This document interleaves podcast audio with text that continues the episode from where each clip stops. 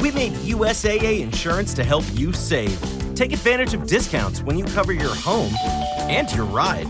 Discover how we're helping members save at usaa.com/bundle. Restrictions apply. New York, Singapur, Hongkong, die Welt ist voller toller Destinationen.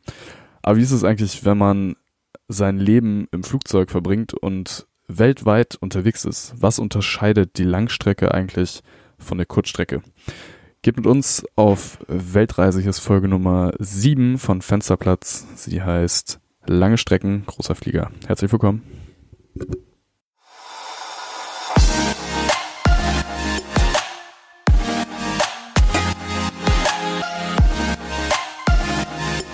American 787, descent flight level 210. Descent flight level 210, American 787.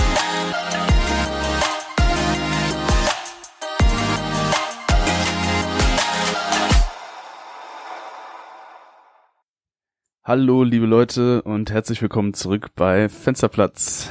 Mein Name ist Florian ähm, und mit mir wieder am Start der auf meinem Bett liegende, in Kurzarbeit seiende Harzer Felix. Namaste, liebe Freunde. Ich, äh, genau, ich befinde mich wieder in Kurzarbeit. Ich darf den September jetzt freimachen.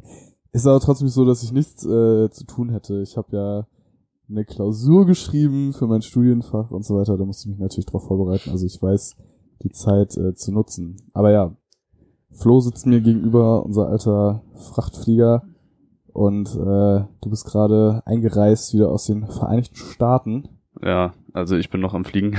altes, altes Gut, jetzt gerade mal ein Jahr voll. Ähm, ja, genau, also ich war jetzt ähm, zweimal äh, in Los Angeles. Das erste Mal für mich. War ich noch nie vorher. Das war früher immer so eine Traumdestination, irgendwie so Westküste USA. Ist Ich- doch immer noch, oder nicht? Ja, es ist immer noch, aber also das war so früher, ähm, halt immer so gedacht, boah, wenn du da mal hinfliegen würdest und äh, dann Los Angeles oder San Francisco, äh, muss schon ziemlich cool sein. Und da war es auch. Also das war halt schon heftig. Ich hatte ein Layover, das war einfach über drei Tage. das, das ist halt schon ziemlich Luxus. Und ja, dementsprechend echt cool.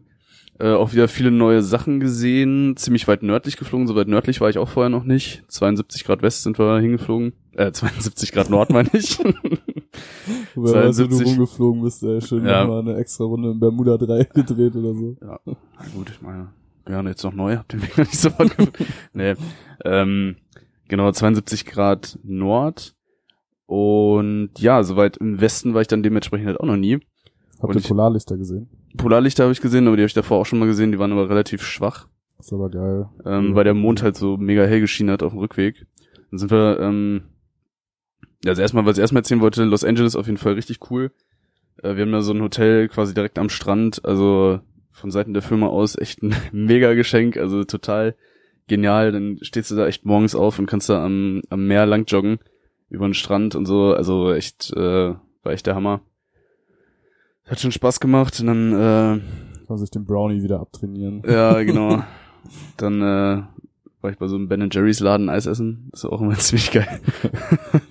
Und ja, ein bisschen mit dem Fahrrad da äh, rumgecruised bis Santa Monica. Also hat auf jeden Fall richtig, äh, richtig Laune gemacht. Hast du irgendwelche Promis getroffen? Mm, nee. Okay. nee, ich war auch voll enttäuscht von diesen, ich dachte, Venice Beach wäre so voll die, voll die äh, coole Gegend so, auch mit diesem Muscle Beach und so, aber das ist ja übelst abgefuckt. Da sind voll viele Obdachlose und äh, also so diese diese äh, homeless People da, die da ihre Zelte aufgeschlagen haben und es Mhm. riecht übelst nach Gras und so, das ist voll komisch.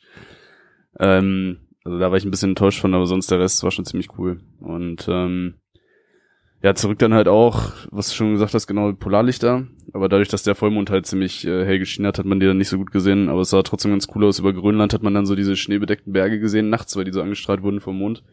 Und dann zum Sonnenaufgang an der Küste von Norwegen lang, über Sylt und Hamburg dann wieder zurück äh, in deutsche, in deutschen Luftraum. Also es war echt, äh, war echt ein cooler Flug, ja, muss man schon sagen. Da macht's schon, da macht's schon Spaß, auch wenn man dann sich natürlich die Nächte um die Ohren schlagen muss.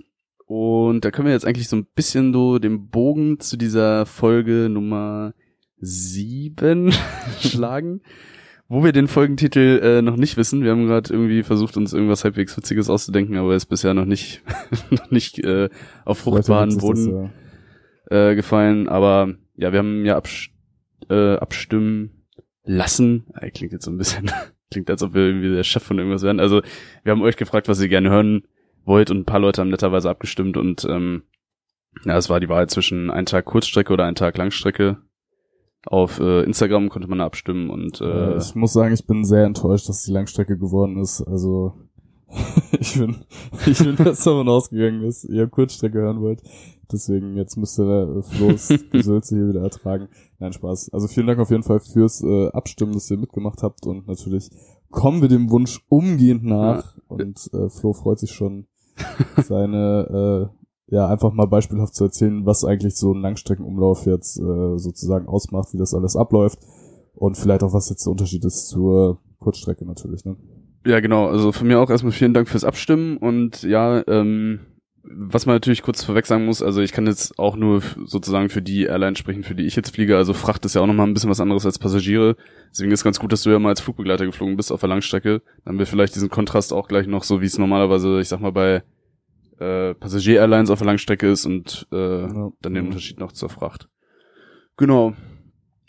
Ja, der Hauptunterschied zwischen Passagier- und Frachtoperation würde ich eigentlich auch sagen, ist, dass äh, wenn man jetzt Fracht fliegt, eigentlich eine reine Langstrecke gar nicht existiert. Also bei uns ist es schon so, dass wir auch viel ähm, so Dreieckstouren fliegen, also dass wir eine Langstrecke hinfliegen, dann mittendrin eine Kurzstrecke und dann eine Langstrecke zurück.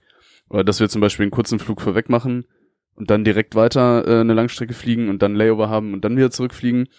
Also das ist, glaube ich, so der Hauptunterschied äh, zu Passagieren fliegen eigentlich, ne? Weil da war Ja, es. also es kommt bei Passagierflügen natürlich auch vor. Es gibt's auch, dass man zum Beispiel jetzt, äh, ja, wo gibt's das? Also zum Beispiel nach Afrika ist es relativ oft, dass man da so einen Hopper macht, dass man, keine Ahnung, hm. Malabo, Port Harcourt dann quasi fliegt.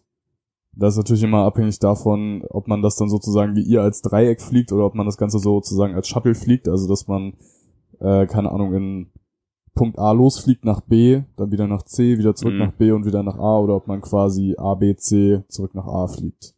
So wie ihr es ja eigentlich macht. Ihr fliegt ja jetzt nicht dann nochmal so ein Shuttle zwischendrin, sondern ihr fliegt dann ja Genau, wir machen meistens so ein weitergedeckt, Dreieck. ne? Ja. Ja, genau. Ähm, genau, also dass man jetzt, zumindest bei unserer Operation, jetzt wirklich, ähm, jetzt zum Beispiel, keine Ahnung, Los Angeles hinfliegt und dann Los Angeles wieder zurück, äh, das ist eigentlich wirklich die, die Ausnahme. Deswegen also reine Langstrecke auf der Fracht äh, gibt's eigentlich so gut wie, wie nicht bei uns. Es ist aber auch wieder abhängig davon, zum Beispiel ähm, bei also es mag mit Sicherheit auch Frachtfluggesellschaften geben, wo es das dann schon gibt, aber ähm, gerade in diesem Charter-Frachtgeschäft und so, da ist ja schon auch viel Flexibilität gefragt und dann kann man wirklich auch Strecken ganz äh, ganz neu quasi buchen, auch wenn man so ein äh, Charter-Fracht äh, Geschäft in Anspruch nimmt und deswegen ist das dann natürlich auch ähm, abwechslungsreicher bei der Fracht.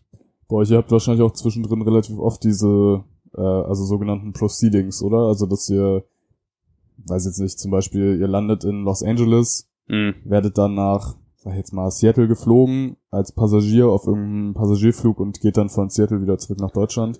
Das kommt wahrscheinlich auch öfter vor, oder? Also, also zumindest als jetzt bei den Passagierkollegen sozusagen. Ja, ich meine, ich kann jetzt natürlich den, den Vergleich jetzt nicht, nicht genau machen, aber ich, ja, also ich bin jetzt schon ein paar Mal proceeded, ja, stimmt. Ähm, Also ich kenne das von den vorkommen, ja. Passagierversionen eigentlich gar nicht, dadurch, Ja. dass es ja immer ein sehr regelmäßiger Flugplan ist. ja, Ähm, und es dann natürlich für die Firma ja auch viel einfacher ist, wenn die Crews schon mal vor Ort sind ja, und man die nicht noch irgendwo hin und her schicken muss. Also seitdem, wo das ab und zu mal vorkommt, ist äh, so Ende Oktober, äh, Ende März, wenn sozusagen der Flugplanwechsel stattfindet von Sommer- auf Winterflugplan und umgekehrt.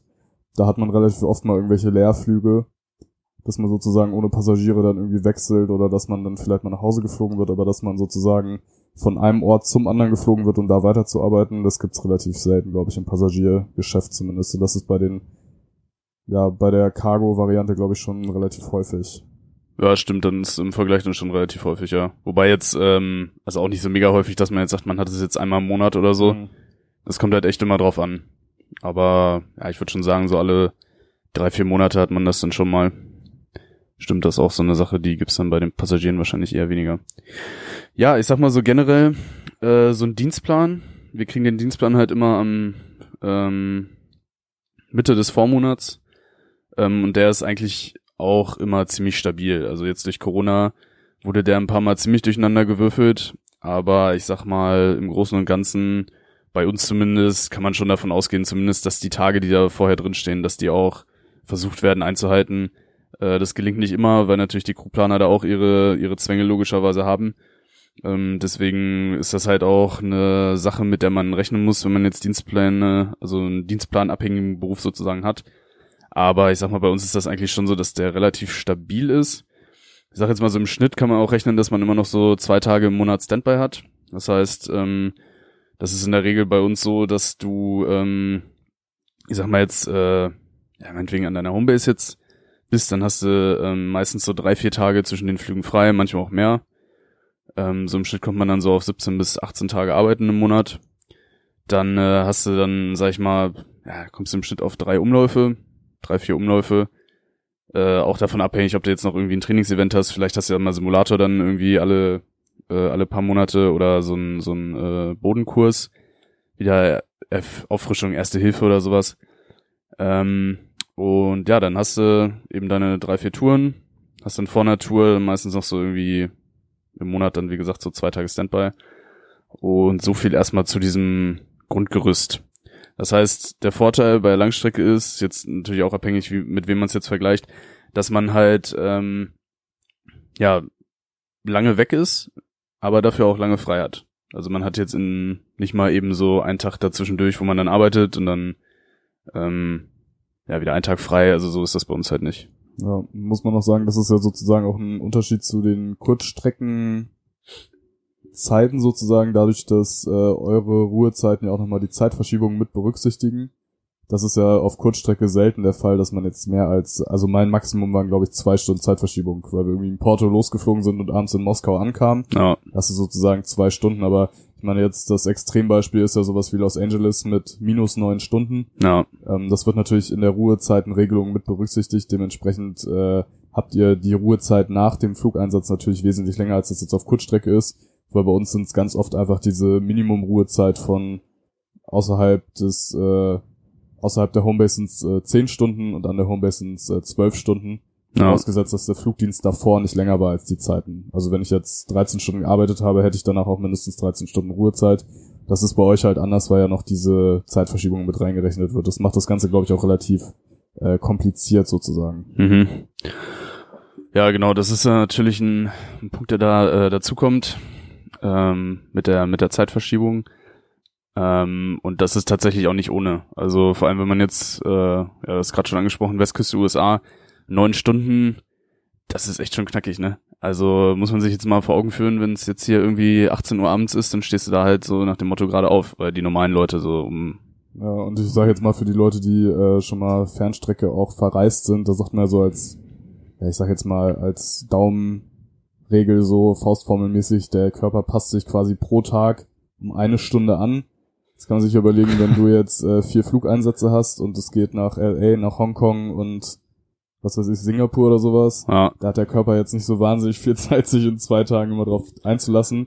Äh, das heißt, irgendwann ist man da natürlich auch irgendwie so zwischen den Zeiten irgendwie hängen geblieben, beziehungsweise es ist, man muss schon eine sehr hohe Schlafdisziplin haben sozusagen. Also man muss selber auch schon ein bisschen mitplanen. mal gut ratzen können. ja, so hab, ja, so habe ich es zumindest damals wahrgenommen. Man muss schon ein bisschen auch darauf achten, dass man ähm, vielleicht ein bisschen mehr nach Kopf schläft sozusagen. Also dass man sich vielleicht sagt, okay, ich lege mich jetzt doch nochmal hin. Also vorschlafen geht natürlich nicht, Hm. aber ich persönlich habe es immer so gemacht, als ich in der Kabine geflogen bin.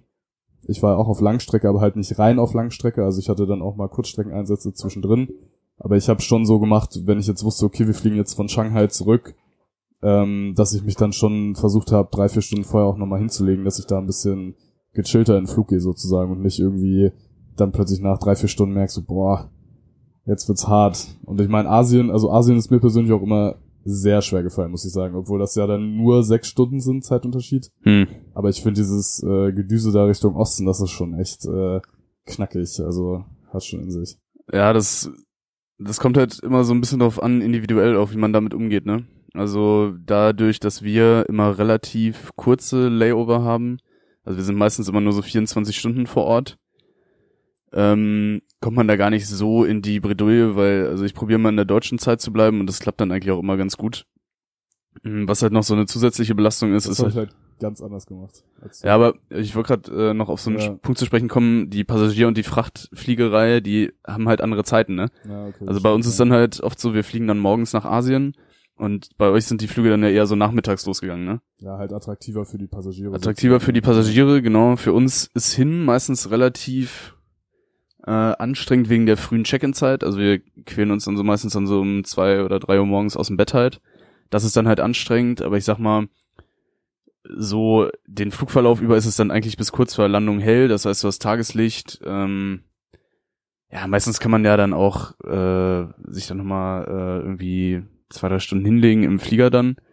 Ähm, und äh, ja, das ist dann natürlich äh, ganz gut erträglich. Das ist übrigens auch eine Sache, die ich auch gelernt habe. Also ich war vorher so jemand, der ähm, eigentlich wirklich nur nachts pennen konnte. Also tagsüber hinlegen war, auch wenn ich müde war, also immer so ein so ein Ding habe ich nicht hingekriegt. Und das habe ich mittlerweile echt ein bisschen gelernt, dass man sich den Schlaf aus jeder Möglichkeit so zusammenklaubt. Also wenn man dann echt mal so die Chance hat, irgendwie mal sich zwei, drei Stunden irgendwo hinzulegen oder so, dann klappt das mittlerweile zumindest auch so, dass man sich da mal ähm, ja so ein bisschen was äh, zusammen ratzt. sag ich mal. Ja, also Aber die Augenringe sind auf jeden Fall ein Daueraccessoire geworden. Ja. Kannst du im äh, Flieger pennen? Klappt das bei dir? Weil ich muss aus meiner Erfahrung Ja. sagen, ich konnte irgendwie immer, also wenn dann nur sehr oberflächlich schlafen. Also mir ist es äh, mir ist es echt schwer gefallen, da einzuschlafen.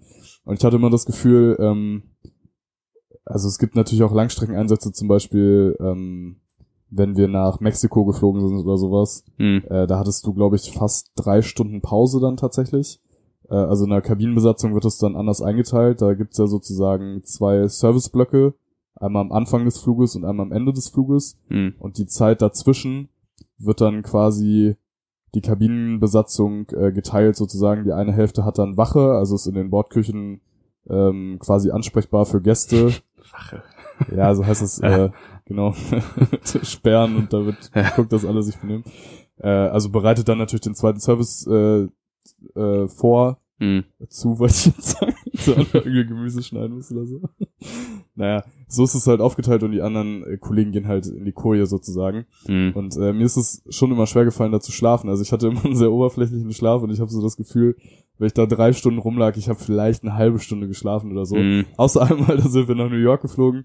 Wir hatten nur 40 Minuten Zeit und äh, eine Kollegin kam und wollte mich wecken und hat gedacht, ich bin gestorben, weil ich einfach nicht wach geworden bin. Da bin ich irgendwie richtig tief einge eingeschlafen. Aber ähm, also mir ist es immer sehr schwer gefallen, im, im Flieger tatsächlich zu schlafen. Ja. Aber ich weiß nicht, wie. Es gibt, ich hatte gestern ja dieses Video geschickt auf Instagram. Ist natürlich bei der Kabinenbesatzung vielleicht auch ein bisschen anders, weil da Damen der Schöpfung dabei sind und denen ist ja grundsätzlich immer kalt.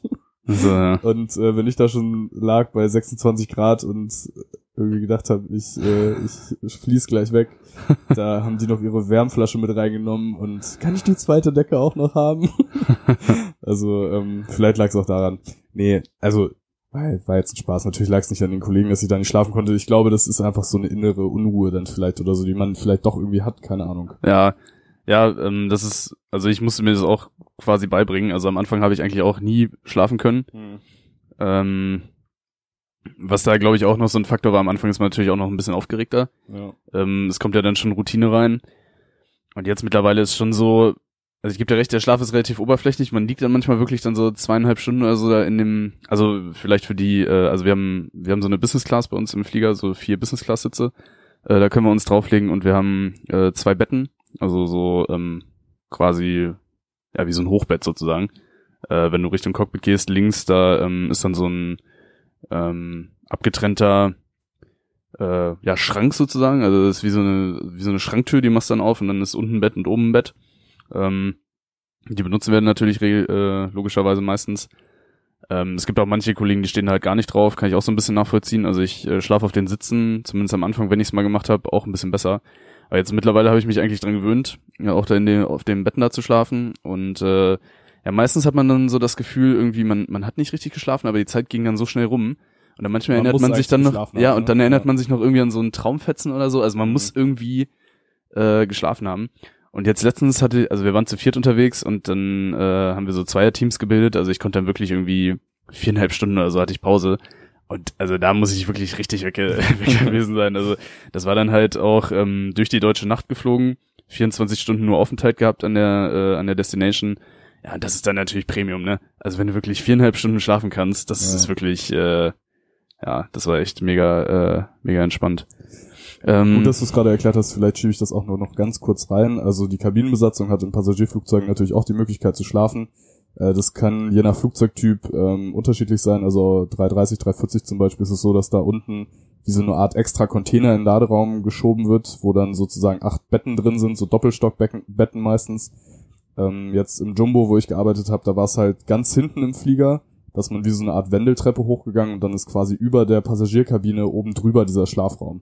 Also ähm, nur damit sich die Leute das mal vorstellen können, das ist relativ eng, sag ich mal, aber trotzdem, also zum Beispiel im Jumbo konnte ich glaube ich nicht aufrecht stehen hinten, mh, wenn ich da drin war, aber es ist trotzdem natürlich, man hat da so ein zwei Meter langes Bett und ist dann sozusagen mit Vorhängen kann man sich da, ähm, kann man sich da sozusagen ähm, isolieren. so ein bisschen, äh, ist auch ein bisschen schallisoliert, also bei uns zumindest Ja. der, der Also Crewbank. es ist schon eine sehr, ist schon super, dass das gibt. Also es ist wirklich, ja. auf jeden ich, die geilste Erfindung, die, die äh, jemals in so ein Flugzeug eingebaut wurde. Ja, vor allem, also man, man ist halt auch einfach froh, gerade auf der Langstrecke, wenn du einfach mal wirklich so zweieinhalb Stunden aus dem Cockpit raus bist, ne? Weil das Ja. ist halt äh, so mehr oder weniger auch der größte Unterschied so zur, zur Kurzstrecke. Es ist halt einfach ein ganz anderes äh, Arbeiten so. Du hast halt wirklich mit Müdigkeit und äh, ich sag jetzt mal Langeweile so zu tun. Ähm, weil es passiert ja jetzt nicht wahnsinnig viel über den Flug. Klar, du hast immer deine regelmäßigen Checks, die du machen musst, sei es jetzt äh, den Kraftstoffverbrauch zum Beispiel, ob das passt und so. Ähm, aber wenn du da wirklich irgendwie so einen äh, 10, 12 Stunden Flug hast oder so und die ganze Zeit da vorne bist, da bist du einfach mal froh, wenn du mal so sagen kannst, ich gehe jetzt mal zweieinhalb Stunden, drei Stunden einfach äh, ja nach hinten und hast mal eine andere Umgebung sozusagen, kannst dich mal hinlegen und so. Das ist halt einfach so eine andere Art von Anstrengung. Ne? Also bei Kurzstrecke ist es anstrengend vom vom fliegerischen her, von dem von dem Workload her. Gerade ähm, äh, wenn du dann irgendwie drei, vier Lecks am Tag fliegst. Äh, bei uns ist es halt eher anstrengend, weil es eben so mon monoton ist überwiegend, ne? Ja. Ja, man muss ja halt auch immer berücksichtigen, ne? wir haben das ja jetzt gerade schon angesprochen, man, also wir sind jetzt so ein bisschen ins Labern gekommen, ich glaube, wir können gleich nochmal so ein bisschen chronologischer anfangen, das Ja. Ganze auch. Aber man muss ja auch immer berücksichtigen, so ein Einsatz, der dauert ja dann auch. Ne? Wenn du jetzt Frankfurt, Los Angeles fliegst, dann sind ja die reine Flugzeit schon elf Stunden. So, dann kommt dann noch äh, Vorbereitung zu, Nachbereitung, vielleicht noch ein bisschen Verspätung, warum auch immer. Dann bist du da ja locker 14 Stunden bei nur mit der reinen Arbeit beschäftigt. Da bist du noch nicht, äh, wenn das jetzt abends erst um 22 Uhr losgeht, bist du ja vielleicht auch schon den Tag über wach gewesen, selbst wenn du jetzt vorher mal gepennt hast oder so. Wahrscheinlich bist du den Ja, Tag über auch Also ich gewesen. sag jetzt mal, die wenigsten Ja. können sich ja dann vorher noch mal um 15 Uhr hinlegen und fünf Stunden schlafen. Ähm, das heißt, das muss man natürlich, natürlich auch immer mit berücksichtigen und dass du ja dann auch in diesem Flow sozusagen drin bist. So, dann hast du vielleicht die neun Stunden Zeitunterschied, die noch oben drauf kommen, musst dann noch 14 Stunden arbeiten. Und ich persönlich hatte das auch natürlich auch schon mal, dass vielleicht irgendwas dazwischen kommt, dass vielleicht der Flieger irgendeinen Defekt hat, dann muss der Flieger noch getauscht werden und sowas. Und ähm, also es kommt nicht oft vor, kann natürlich aber vorkommen. Und das macht diese Flugdienstzeiten auch einfach wirklich, wirklich lang. Und da ist halt einfach toll, wenn man selber während des Fluges, wo natürlich alles ein bisschen ruhiger ist, sich einfach mal drei, vier Stunden rausnehmen kann Ja, und wirklich auch mal Zeit hat, sich ein bisschen runterzufahren, weil die Landung steht ja dann auch noch bevor und das ist natürlich immer der anspruchsvollste Zeitpunkt sozusagen, ne? ja. Ja, und 14 Stunden Dienstzeit ist jetzt ähm, zumindest durch Corona bedingt jetzt auch echt noch relativ kurz bei uns. Also Ja. wir haben jetzt auch wirklich äh, teilweise 17, 18 Stunden äh, geplant mit wenig Puffer. Also das sind dann halt echt schon richtig lange Tage. Und äh, ja, da kommt es halt auch irgendwie so drauf an, dass man sich die Arbeit so ein bisschen einteilt. Also ich bin eigentlich auch so ein Typ, der es immer mag, wenn er alles weggearbeitet hat, auch schon, also in der Flugschule zum Beispiel, ich hatte immer schon alles vorbereitet und dann alles, was ging, sofort weggearbeitet. Aber auf der Langstrecke, du hast halt einfach die Zeit und du hast, du hast wirklich so viel Zeit und wenn man da am Boden dann schon so viel vorbereitet hat, was man ja machen kann, dann äh, ist das dann halt auch irgendwie, ja, weiß ich nicht, bei mir, also ich mache das ungern, weil dann habe ich halt den ganzen Flug über noch weniger zu tun. Und äh, ich suche mir dann halt immer ganz gerne die Arbeit und teile die dann auch so ein bisschen ein für mich, dass ich dann halt auch immer permanent so ein paar Aufgaben habe, so, ne? Mhm. Außer halt diesen äh, ja, stündlichen Fuel-Check und äh, mit ATC, also mit der Flugsicherung reden und so, das kommt ja jetzt, ist ja jetzt auch nicht, gerade wenn du über Russland fliegst, da kommt äh, jede Stunde ein Frequenzwechsel und das war's, ne? Mhm. Ähm, Aber ich Ja. glaube, so vom Fliegerischen ist es halt schon deutlich was anderes. Also ich sag jetzt mal, ich fliege jetzt äh, A320. Wir haben eigentlich, ich sag jetzt mal im Regelfall, wenn ich jetzt irgendwo einen Asphaltstreifen habe, der zwei Kilometer lang ist, dann weiß ich, okay, das passt irgendwie, ne? ja, Also wir haben natürlich wahnsinnig viele Optionen jetzt, wenn wir irgendwie unterwegs sind. Wenn du durch Europa fliegst, gibt es eigentlich wenig Flecken, wo man jetzt sagt, da könnten wir nicht notfalls irgendwie landen. Ähm, das ist aber natürlich auf der Langstrecke, kann ich mir zumindest vorstellen. Ich weiß es jetzt äh, natürlich aus eigener Erfahrung jetzt nicht, aber kann ich mir schon vorstellen, dass das Fliegen einfach viel strategischer wird. ja, Also dieser Reiseflugteil, natürlich ist es von den rein fliegerischen Aufgaben relativ monoton, aber die planerische Anforderung an die Piloten ist deutlich höher, als das Ja. auf Kurzstrecke der Fall ist. ja, wir können ja einfach mal so chronologisch vielleicht dann, dann mal Ja, durchgehen, wie es dann so. Genau, ja. Genau. Ähm, ja, was mir auch einfällt, was wo- worüber wir jetzt wegen der Themen, wegen der ähm, der Fol wegen dem Folgentitel schon gesprochen haben. Also die Flieger sind natürlich irgendwie generell größer bei bei Langstrecke. Das liegt natürlich daran. Meistens ja, wobei jetzt Meistens. 23 Long Range Ja. XLR, die fliegen bald auch 8, 9 Stunden, ne? Ja, ja, aber ist auch größer jetzt als zum Beispiel ein 320 und das liegt halt einfach daran, dass du halt ähm, Ja, ja mehr mehr Sprit äh, mehr Sprit Ja. mitnehmen musst. Klar, ja. ähm, und äh, mehr mehr Payload, also damit dein der Mehrverbrauch durch den längeren Flug halt auch irgendwie bezahlt wird. Deswegen sind äh, das halt auch so ein Unterschied. Also wenn du Langstrecke fliegst, heißt das halt auch meistens, dass das Flugzeug größer ist, ähm, was ja für viele Piloten auch irgendwann mal ein Ziel ist. Also äh, finden ja viele auch wichtig, dass das, äh, dass sie ein großes Flugzeug fliegen. Kann man ja auch nachvollziehen. Äh, hat, es hat halt irgendwie noch einen anderen Charme, wenn du jetzt eine, eine Langstreckenmaschine siehst im Vergleich jetzt zu einem Mittelstreckenflugzeug, finde Ja, ich. Einfach durch die Größe, ne? Ja. Ähm, ja, das Ganze sieht dann eigentlich so aus, dass man sich dann äh, meistens zu einer Tagesrandzeit äh, aus dem Bett halt äh, begibt, sich dann fertig macht und ähm, wir haben halt so äh, Electronic Flight Bags. Ähm, das sind bei uns äh, ja so so Tablet-Computer. Ähm, da kriegen wir dann unser äh, Briefing schon mal drauf, also sprich unsere ganzen Flugunterlagen. Ähm, da haben wir ähm, so ein Dispatch-Office sozusagen. Also Dispatch heißt, äh, das sind Leute, die sich nur mit der Flugplanung ähm, beschäftigen. Berater. Flugdienstberater, äh, die sich nur mit der Flugplanung beschäftigen. Das heißt, das wird für uns sozusagen alles vorgerechnet. Also wir kriegen dann einen Flugplan, wo dann drauf steht, so und so viel wiegen wir wahrscheinlich, so und so lang werden wir fliegen, über die und die Route in der und der Höhe, so ist der Wind, so ist das Wetter an den ganzen Flughäfen, die da, ähm, die für uns eine Rolle spielen. Äh, da sind dann auch noch die NOTAMs dabei. Notice, NOTAM. NOTAMs gibt's gar nicht. Da gab es einen Fluglehrer bei uns, der hat immer sehr viel Wert drauf gelegt, dass es auch, ja. heißt. Notice to Airman.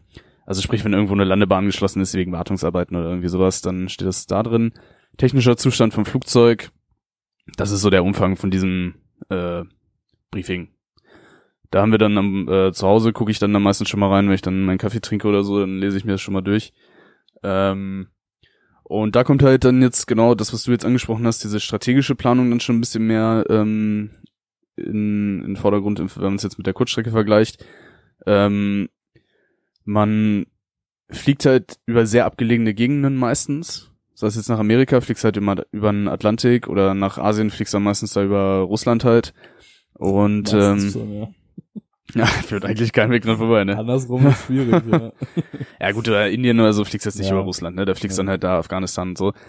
ähm, aber es geht halt über Gegenden, die jetzt aus äh, politischen oder aus äh, klimatischen Gründen oder so natürlich ein bisschen ähm, anspruchsvoller sind im Hinblick auf diese ähm, Alternate-Auswahl, also die Ausweichflughafen-Auswahl sozusagen. Ja. Ähm, wir haben ja auch schon mal über das Thema ETOPS gesprochen. Mm, Das wird halt auch dementsprechend von den Dispatchern geplant. Also wenn es jetzt über einen längeren Zeitraum innerhalb von einer Stunde keine Möglichkeit gibt für uns zu einem, sei es jetzt vom Wetter oder von der äh, Größe vom Flughafen oder so, ähm, nicht innerhalb von einer Stunde zum Ausweichflughafen zu kommen, dann haben wir halt dementsprechend dann noch diese ETOPS-Segmente dann da drin.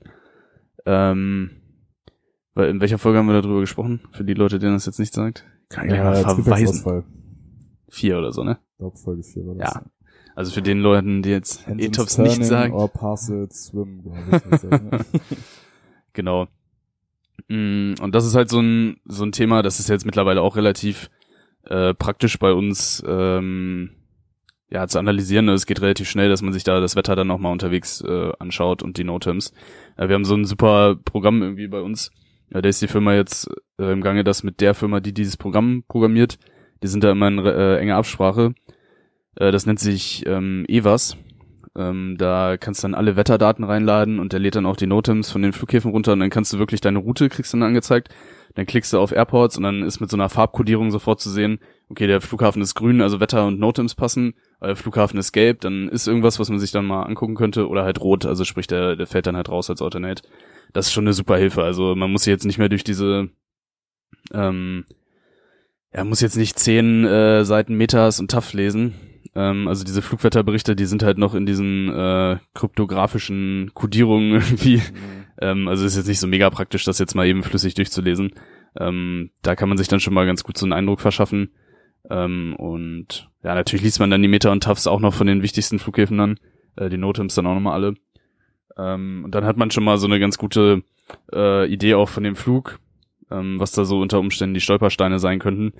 Ähm, auch so technischer, von technischer Seite her es kann natürlich immer mal sein, dass äh, man so einen äh, Flieger bekommt, der jetzt nicht hundertprozentig technisch äh, einwandfrei ist. Also es kann immer mal sein, dass äh, ein System ähm, aus äh, ja einfach aus ähm, logistischen Gründen noch nicht repariert werden konnte.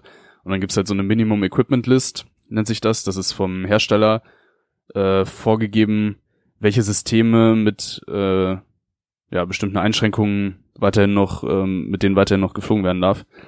Ähm, das guckt man sich dann halt auch nochmal an. Also als Beispiel, wir haben ja so eine APU zum Beispiel hinten im Heck, so eine Hilfsturbine, die dann am Boden dafür sorgt, dass wir ähm, Strom und Luft für die Klimaanlage und für den Triebwerkstart zur Verfügung gestellt bekommen. Das kann halt mal sein, dass die zum Beispiel dann nicht funktioniert.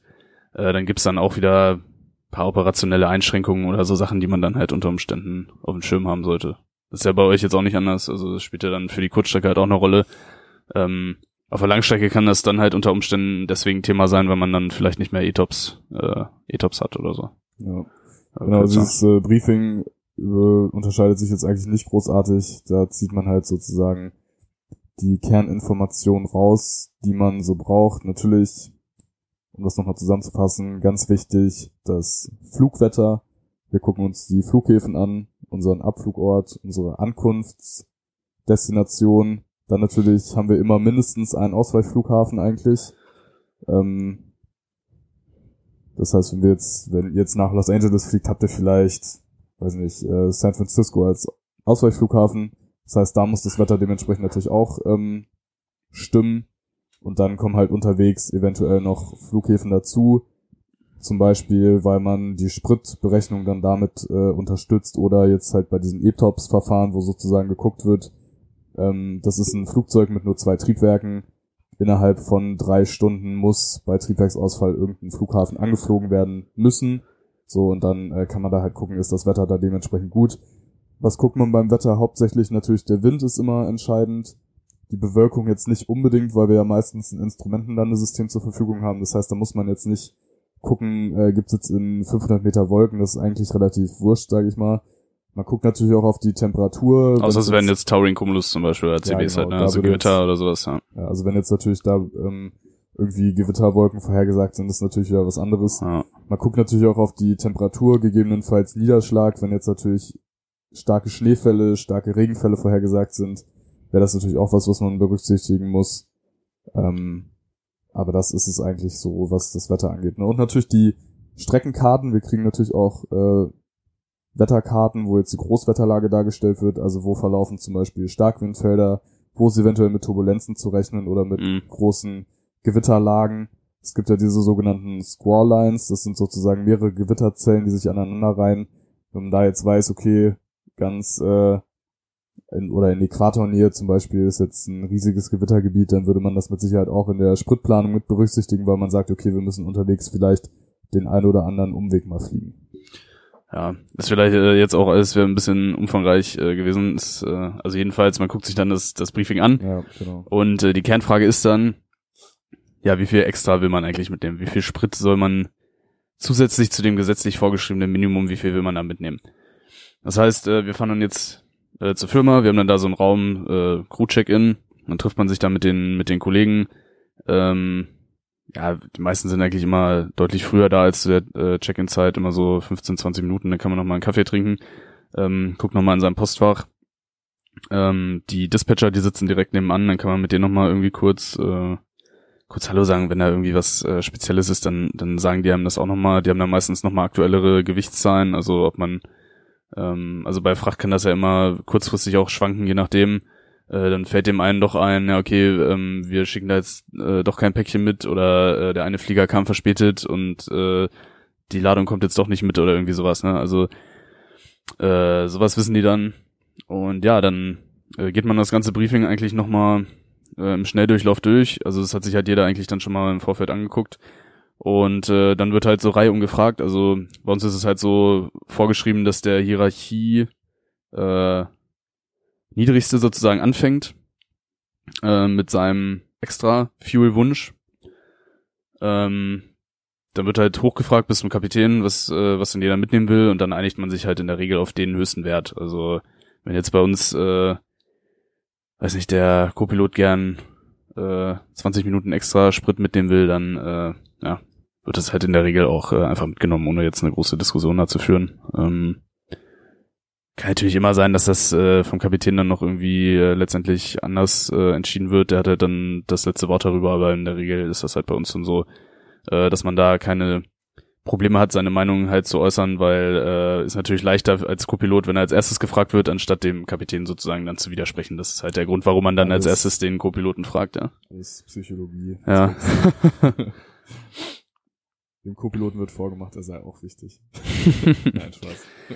Ja, und äh, Thema extra äh, Sprit, das ist dann halt auch so eine Sache, die ein bisschen anders äh, im Vergleich zur Kurzstrecke ist.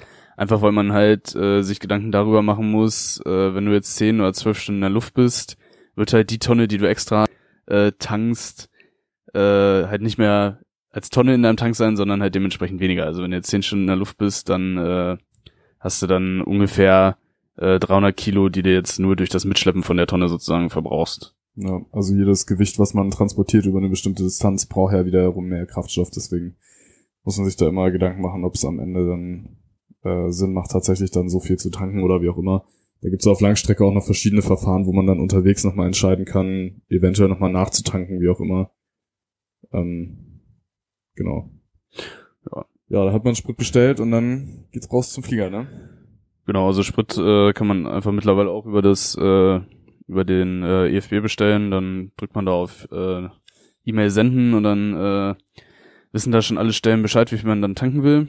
Ja, dann geht man äh, ja zum zum äh, Crewbus, fährt dann durch die Sicherheitskontrolle und äh, ja kommt dann zum Flieger. Ja, dann äh, teilen sich dann alle dementsprechend auf. Also wenn man zu dritt ist, dann macht in der Regel der äh, der dritte Mann dann einmal den äh, ja, check sozusagen, ob das ganze Emergency Equipment an Bord ist, ob die, ähm, Notfallausrüstung. ob sowas die Notfallausrüstung halt, äh, Verbandskasten, Taschenlampen. genau, ob das Catering da ist, ähm, wird geguckt. Ist natürlich auch wichtig, wenn du jetzt äh, zwölf Stunden fliegst ohne Bettzeug und ohne was zu trinken und ohne was zu essen, ist nicht, nicht ganz optimal. Ähm, und meistens macht er dann noch den, den Outside-Check, also ist ja vorgeschrieben, dass Piloten einmal vorm Flug ihr, ihr Flugzeug überprüfen. Und äh, genau, dann äh, gehst du halt einmal. genau, einmal aus. Genau, gehst einmal außen rum. Ähm, ja, vorne ist dann äh, dementsprechend dann die Aufgabe von den äh, Kollegen da, äh, sich ja das Cockpit sozusagen vor, vorzubereiten, also auch einmal so einen kurzen Security Search zu machen, ob da irgendwelche Gegenstände sind, die da nicht hingehören. Dann auch einmal das Notfall-Equipment checken. Ja, und dann äh, geht das eigentlich los, dass man da in seine ähm, ja, Abflugvorbereitung eintaucht, sprich man bereitet den, den Bordcomputer vor, die ganzen Flugzeugsysteme. Äh, das geht dann alles halt nach so Standardverfahren, also Standard Operating Procedures, äh, genauso wie in der Kurzstrecke eigentlich auch. Also das unterscheidet sich ja dann nicht. Ne? Also, ich glaube, wir haben das auch noch nie so richtig erklärt, wie das eigentlich an Bord funktioniert. Also es gibt grundsätzlich äh, meistens ja einen fliegenden Piloten und einen Pilot Monitoring, ist sozusagen der überwachende Kollege. So ist es meistens aufgeteilt in diesen, eigentlich immer.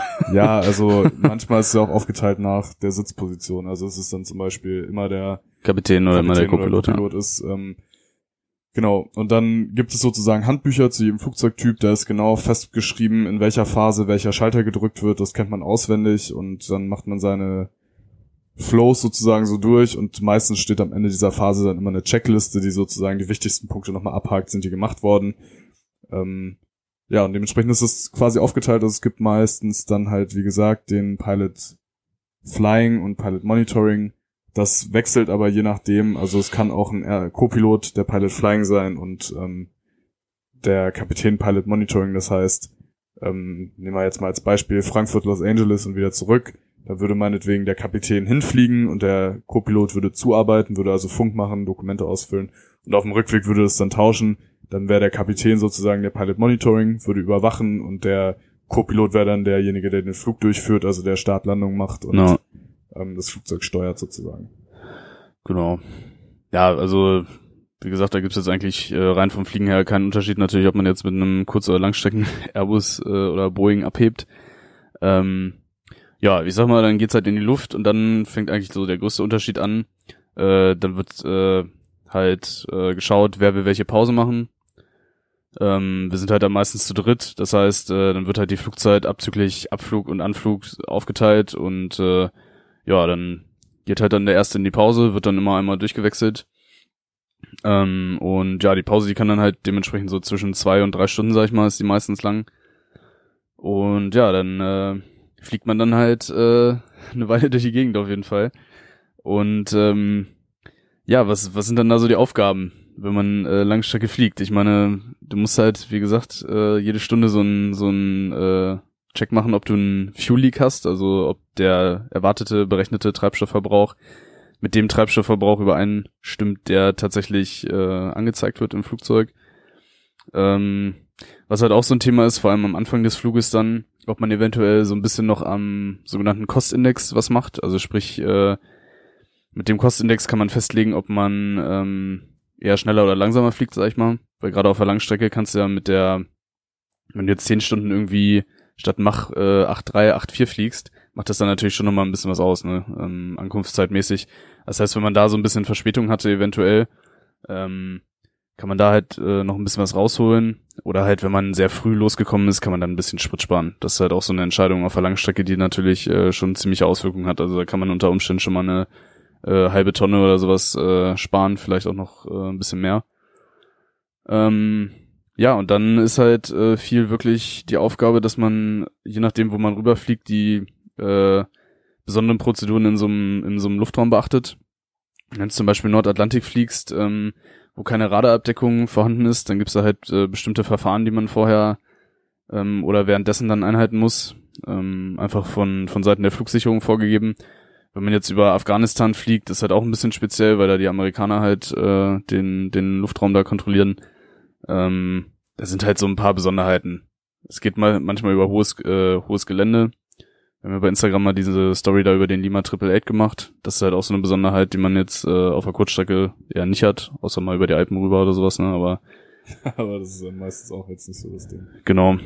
Ähm, Ich habe noch eine Ergänzung, weil du gerade so meintest, so ja, beim Start Langstrecken Airbus wie Kurzstrecken Airbus oder Boeing das gleiche. Äh, ich glaube schon, also dass zumindest ähm, bei euch zum Beispiel so Sachen wie Startabbruch weitaus kritischer sind als jetzt zum Beispiel auf der Kurzstrecke, weil wahrscheinlich einfach die Masse viel höher ist und Ja. natürlich zum Beispiel was so Sachen angeht wie äh, Stop Margin, also das heißt die überbleibende Landebahnlänge und sowas, Triebwerksausfall, das Verfahren dort, das ist wahrscheinlich auf Langstrecke schon ein bisschen anspruchsvoller noch, als das auf Kurzstrecke ist, glaube ich.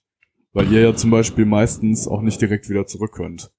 Bei uns auf Kurzstrecke ist es meistens so, wenn wir jetzt einen Triebwerksausfall hätten, ist es Mhm. gewichtsmäßig meistens möglich, sofort wieder zurückzukommen. Bei euch, also ich meine, klar, man kann immer irgendwie eine Overweight Landing machen, also Ja. mit mehr Gewicht, aber sowas wie Sprit ablassen oder sowas zum Beispiel, das machen wir auf Kurzstrecke gar nicht, können wir Mhm. auch nicht. Äh, aber also das sind so ein paar Aspekte, glaube ich, die den Start schon noch ein bisschen anders machen als jetzt auf Kurzstrecke. Also es muss wieder ein bisschen mehr strategisch geplant werden, würde ich schon sagen.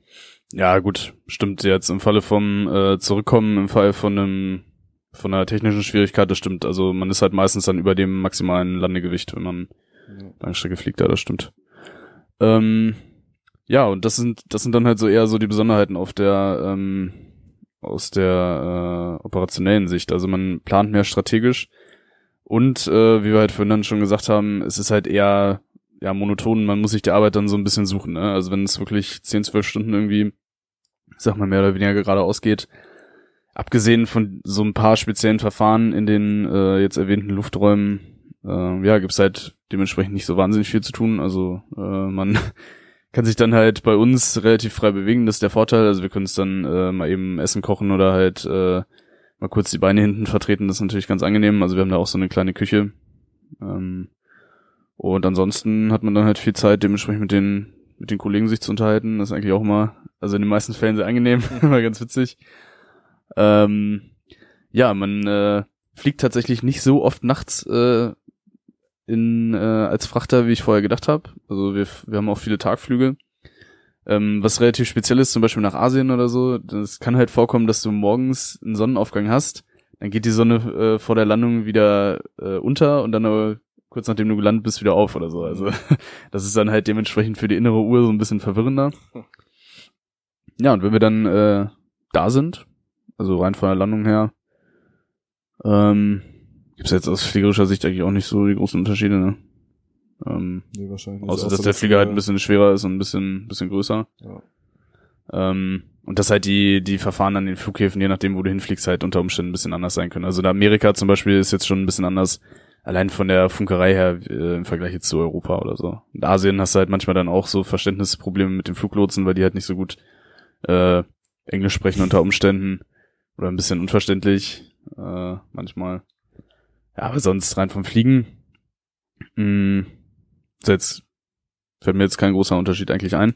Ja, ich denke, also der Beruf macht schon auch viel über Erfahrung, ne? Also Hm. ich meine, man, wenn man einen großen Flughafen anfliegt, ist es schon immer was Besonderes, finde ich. Also äh, man muss ja schon immer gucken, sich vorher gut einarbeiten, sich die Karten angucken, sich die Vorschriften genau angucken, was man da einhalten muss.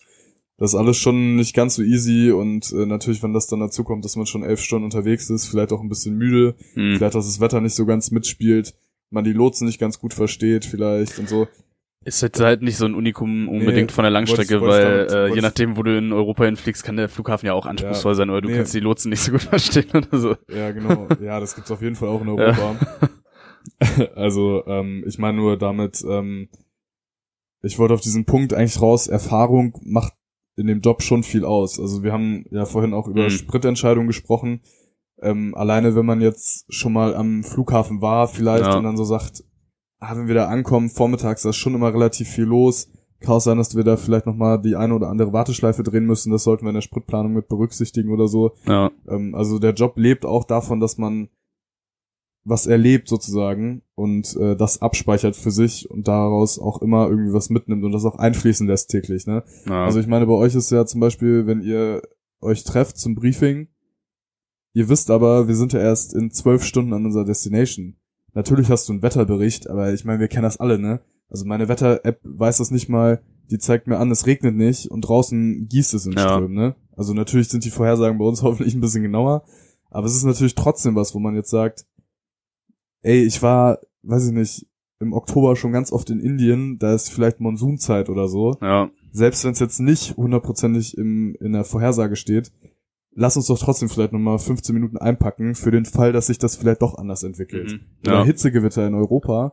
Also ich meine, klar, bei euch ist es sozusagen das eine einzelne Flugereignis, aber bei mir zum Beispiel ist es auch, ähm, wenn wir auf Kurzstrecke morgens Briefing haben, ich mache vielleicht vier Flüge am Tag, ja, dann lande ich da auch erst 10, 11 Stunden später. ja, Natürlich gucke ich es mir da nicht unbedingt an, aber ich weiß jetzt auch, ich habe vier Flüge an einem heißen Sommertag vor mir. Da kann es immer irgendwie Gewitter geben oder sowas. Ne? Das sind halt auch Sachen, die man irgendwie im Hinterkopf haben muss. Und davon lebt der Beruf auch. Ähm, und ich glaube, dass man durch diese Erfahrung dann auch wieder viel, ähm, ja, es wirkt dann immer so, als wenn man sozusagen sich nicht viele Gedanken gemacht hat, aber das ist ja alles so im Hinterkopf. Also ja, ich finde, wenn man im Cockpit sitzt, dann wirkt das ja vielfach so, okay, man hat jetzt nicht wahnsinnig viel zu tun, aber es fällt gleichzeitig auch schwer abzuschalten. Weil egal, wie lang du da sitzt, du guckst auch permanent immer auf die Instrumente. Du hast immer ein Auge auf die Instrumente. Du bist immer irgendwie am Überwachen. ja, So. Und ähm, man ist natürlich nicht immer 100% alerted und sitzt da, aber, und sitzt da mega, ähm, angespannt jetzt oder so, natürlich, aber es ist trotzdem so, dass man auch nicht wahnsinnig oft abschaltet, weil man immer irgendwie ein Auge da hat, dann kommt wieder ein Funkspruch, Ja, guter sowas, Punkt, ja. ne? Deswegen Also- tut das ja auch ganz gut dann, dass man dann mal die Chance hat, zum Genau. Beispiel einfach rauszugehen. Ne? Ja, dass man Ja, auch stimmt. jede Stunde einfach mal aufsteht, Hm. alleine schon aus Thrombosegründen, Ja. dass das doch nicht irgendwann so einen mega fetten Blutfropfen irgendwo in der Wade stecken hat. Aber äh, klar, dass man mal aufsteht und auf Toilette geht und sich mal einen Mhm. Kaffee holt und so, ähm, das auf jeden Fall, aber Ja, stimmt, ist schon ein guter Punkt, ja. Ja. Also ich finde, das ist immer, ist immer schwierig zu beschreiben für Außenstehende, die, aber, Naja, Das Ding ist ja auch immer als Pilot, guck mal, warum, warum verdienen wir relativ viel Geld, sag ich jetzt mal? Ja, nicht wegen dem Job an sich. Du, ver, du verbringst ja eigentlich die ganze Zeit damit, dir Gedanken zu machen um Szenarien, die mit sehr, sehr hoher Wahrscheinlichkeit nie eintreten werden und erfahrungsgemäß ja auch noch nie wahrscheinlich eingetreten sind. Und das ist halt die Kunst auch, dass man sich immer wieder vor Augen führt, okay, wenn das jetzt eintreten würde, was mache ich dann? Also es ist ja auch eine Challenge, dass man immer wieder, auch wenn man jetzt jahrzehntelang schon fliegt und nie wirklich was erlebt hat, sich immer wieder damit beschäftigt, okay, was mache ich jetzt, wenn es soweit ist?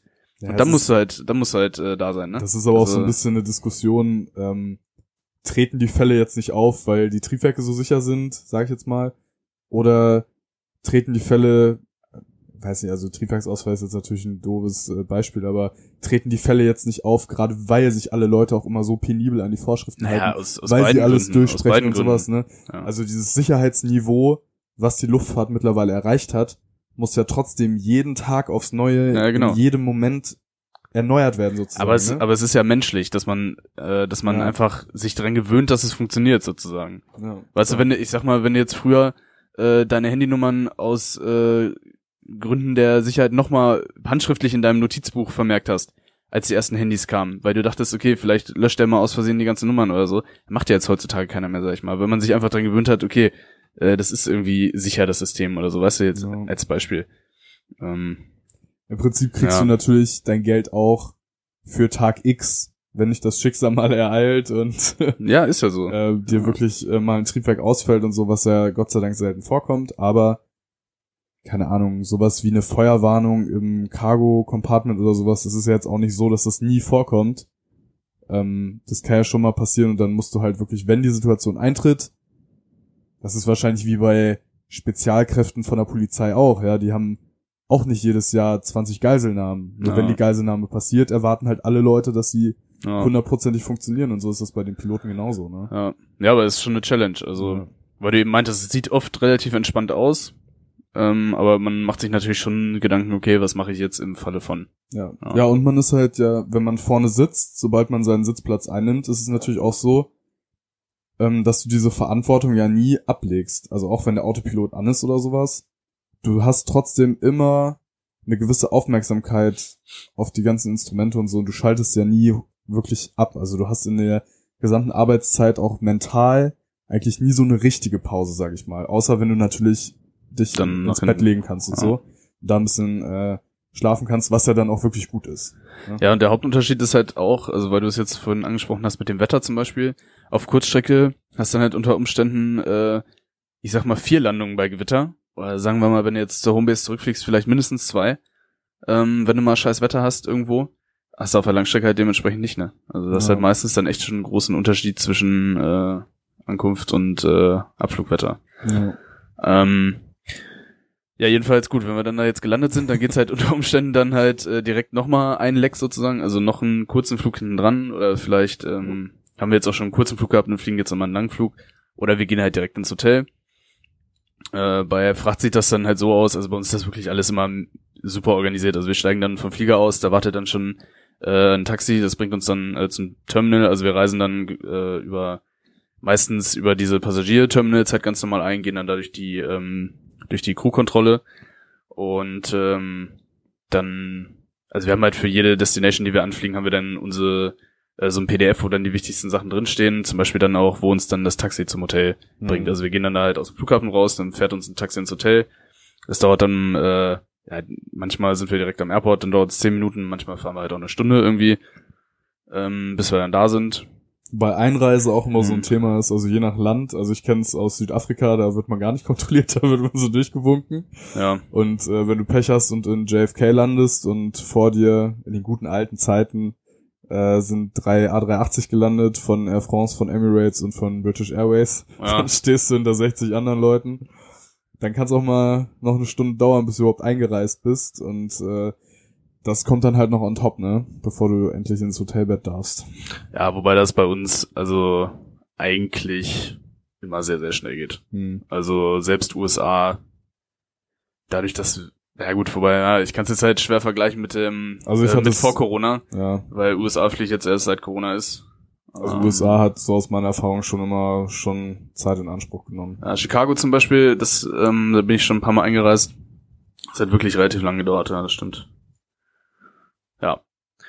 Ja. Genau, und dann sind wir halt im Hotel und haben dann halt meistens so 24 Stunden Zeit zur freien Verfügung. Ja, in der Regel macht man dann halt was mit den, mit den Kollegen dann, ne? Macht man sich so eine WhatsApp-Gruppe, wo dann jeder drin ist. Ähm, manchmal, wenn jetzt mehrere Crews vor Ort sind, dann weiß meistens halt auch einer, ah, okay, die sind jetzt auch noch da und so und dann, also wir sind meistens dann immer so, ja, ich sag mal, ein bis zwei Crews eigentlich mindestens vor Ort. Ja, was man dann macht, ist halt dann ähm, Layover so ein bisschen jedem selbst dann überlassen. Meistens geht man dann halt irgendwie noch was, was essen oder so.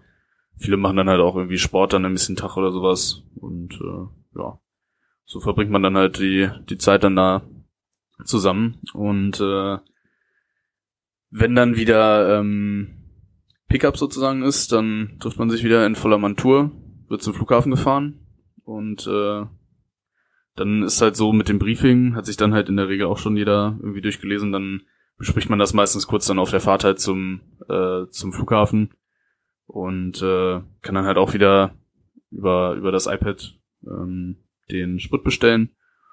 Und ja, dann geht man da wieder ganz normal durch die Passkontrolle, Sicherheitskontrolle für die Crew, wird dann zum Flugzeug gefahren und fliegt dann halt dementsprechend wieder zurück. Und äh, dann entweder sofort oder halt wieder über Umwege gelangt man dann wieder zu seiner zu seiner Homebase, steigt dann da aus und äh, bringt dann noch die ähm, gesammelten Werke von den Flugunterlagen, die wir halt äh, zurückgeben müssen. Also es muss ja zum Beispiel die ähm, die Tankzettel oder so, die müssen dann halt, also die Tankquittung sozusagen, die müssen halt aufgehoben werden. Äh, da hat man dann so einen Umschlag im Cockpit, wo man dann das ganze Zeug reintut. Äh, die gibt man dann noch ab beim Dispatch. Die müssen äh, eine bestimmte gesetzliche Frist lang aufge aufbewahrt werden. Ja, dann guckt man da halt nochmal kurz in sein Postfach vielleicht rein oder so, verabschiedet sich dann von den Kollegen und dann hatten wir Feierabend. Und so sieht dann ein Umlauf sozusagen auf der auf der Langstrecke aus und dann hat man halt, wie erwähnt, so drei, vier Tage meistens frei. Und dann geht das Ganze wieder von vorn los. Ja. Und täglich grüßt das Murmeltier. Ja, ja ist halt, äh, der Vorteil ist, glaube ich, wirklich, dass man äh, diese langen Freitage hat, ne? Also, dass man wirklich mindestens, ich sag mal, drei Tage dazwischen schon frei hat und gerade für die Leute, die halt dann nicht direkt am Einsatzort, am Einsatzort wohnen wollen, ist das halt dann schon äh, gut zu organisieren, dann auch mit der Pendelei und so, ne? Ja, und ich glaube auch die Aufenthalte vor Ort, also an den Zielorten sozusagen, die sind natürlich auch ähm, meistens deutlich länger als äh, auf Kurzstrecke. Ja. Ja, es wäre relativ lang geworden, hätte ich jetzt gar nicht gedacht. War auch ein bisschen kreuz und quer, aber ich hoffe. Achso, hast du, hast du eigentlich noch was? Ähm, b -b -bum. Überlege gerade, nee, also ich äh, hätte jetzt vielleicht nur noch, also wie gesagt, ich war ja in der Kabine, da kann ich das vielleicht noch ganz kurz ergänzen. Vielleicht gibt's da den einen oder anderen, der sich auch dafür interessiert, mal als Flugbegleiter zu fliegen. Ähm, da ist es eigentlich so, wenn das Briefing, also die Kabinencrew trifft sich erstmal isoliert, brieft sozusagen ihre Sachen dann intern, dann kommt das Cockpit irgendwann dazu, gibt noch mal ein paar Details ähm, bekannt, dann fährt man sozusagen gemeinsam zum Flugzeug und dann sind die Flugbegleiter ja jeweils für eine, also die werden auf Positionen aufgeteilt im Prinzip. Ähm, jeder hat dann seine eigene Checkliste oder seinen eigenen Arbeitsbereich, den man sozusagen vorbereiten muss. Ähm, und dann werden halt meistens ähm, relativ zeitnah die Gäste dann abgerufen, dass die einsteigen. Und während des Fluges ist man dann ja in den verschiedenen Klassen. Das heißt, man macht entweder Economy Service, Business Class Service, First Class Service vielleicht. Ähm, und wie gesagt, das Ganze ist dann meistens in zwei Serviceblöcke aufgeteilt. Dann hat man auch eine kleine Pause und vor der Landung ist man sozusagen wieder mit Service beschäftigt. Ähm, und ansonsten ist das aber im Passagiergeschäft eigentlich auch so wie in der Fracht. Ne? Also ich hatte eben schon gesagt, die Einreise dauert natürlich deutlich länger, weil so eine Crew mit äh, Flugbegleitern ist natürlich auch schnell mal irgendwie 20 Mann stark. Ähm, die müssen natürlich auch jeder einzeln einreisen, jeder sein Gepäckstück wiederholen und so.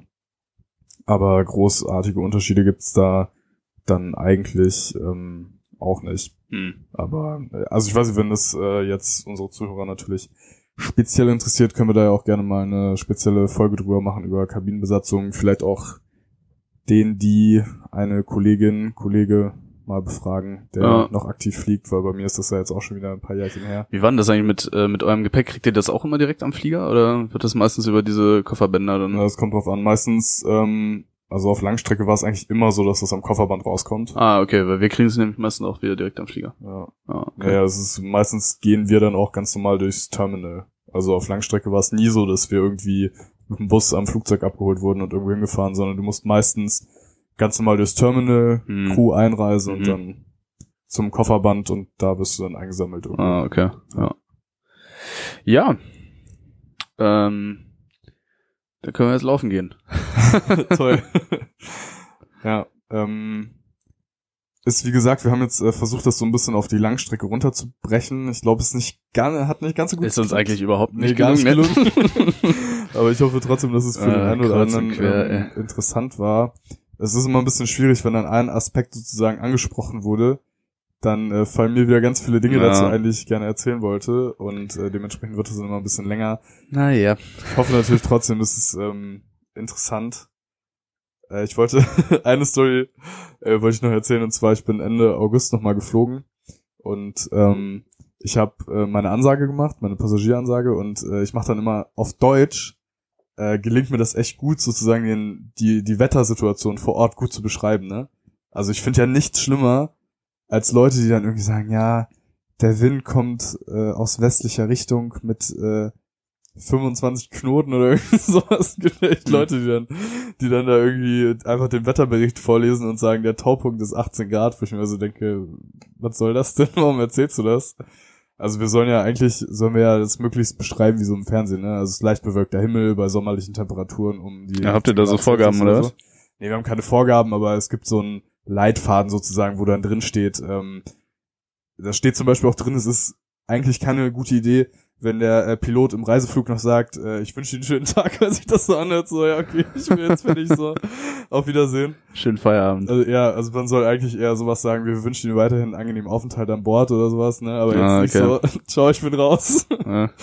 naja, also es gibt so einen Leitfaden, ähm, aber Ah, Cock- du hast, du hast es schön verkackt. Alter. Cockpit-Ansagen sind ja immer so ein Punkt für sich. Eigentlich auch sehr amüsant. Nee, also ich wollte sagen, auf Deutsch ist das richtig, fällt mir das echt leicht mittlerweile. Also da sagt man irgendwie, ja, der Wind kommt, ähm, kommt eine leichte Brise heute aus östlicher Richtung, der Himmel ist schwach bewölkt und im Laufe des Nachmittags kann der ein oder andere Tropfen Regen fallen oder sowas, ne? Und da ist mir aber aufgefallen, so auf Englisch ist das richtig schwer. Also zum Beispiel sowas zu sagen, ähm, das Wetter ist frühlingshaft. Oder das Wetter ist durchwachsen. So.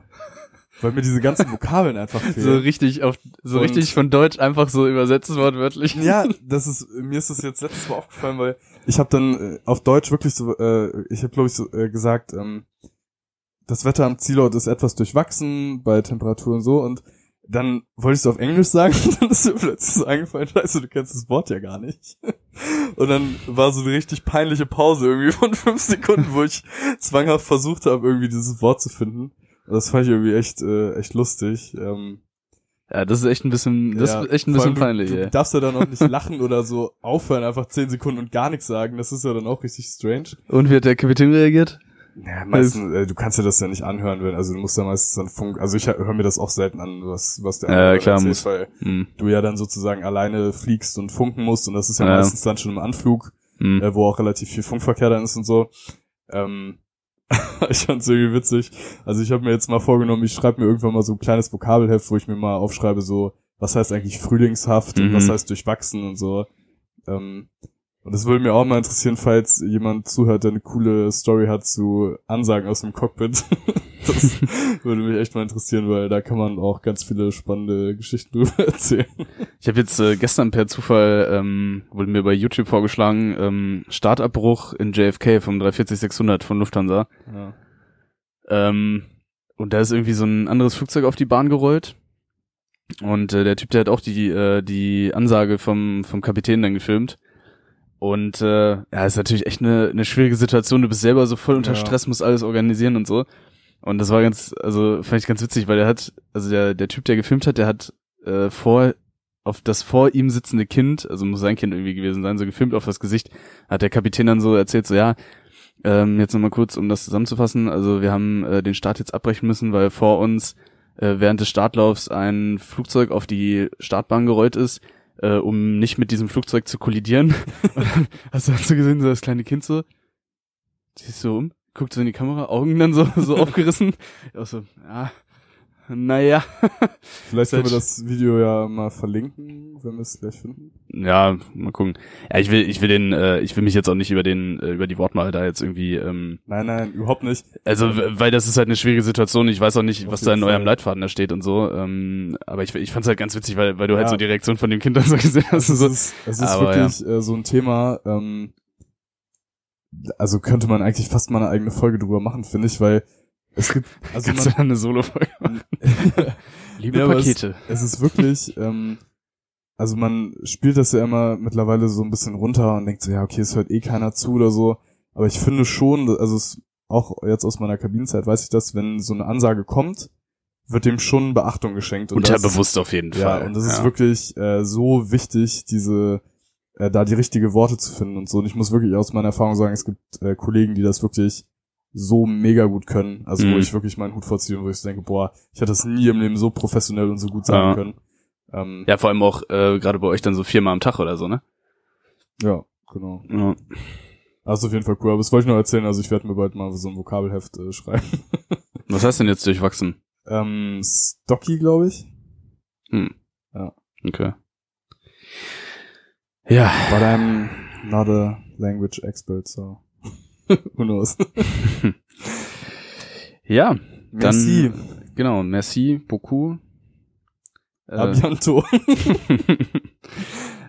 ja, ähm, dann vielen Dank fürs Zuhören und ähm, ja, von meiner Seite aus bis zum nächsten Mal. Tschüss. Ja, von meiner Seite auch. Vielen Dank. Und äh, macht's gut. Genießt die den Spätsommer. Bis zum nächsten Mal.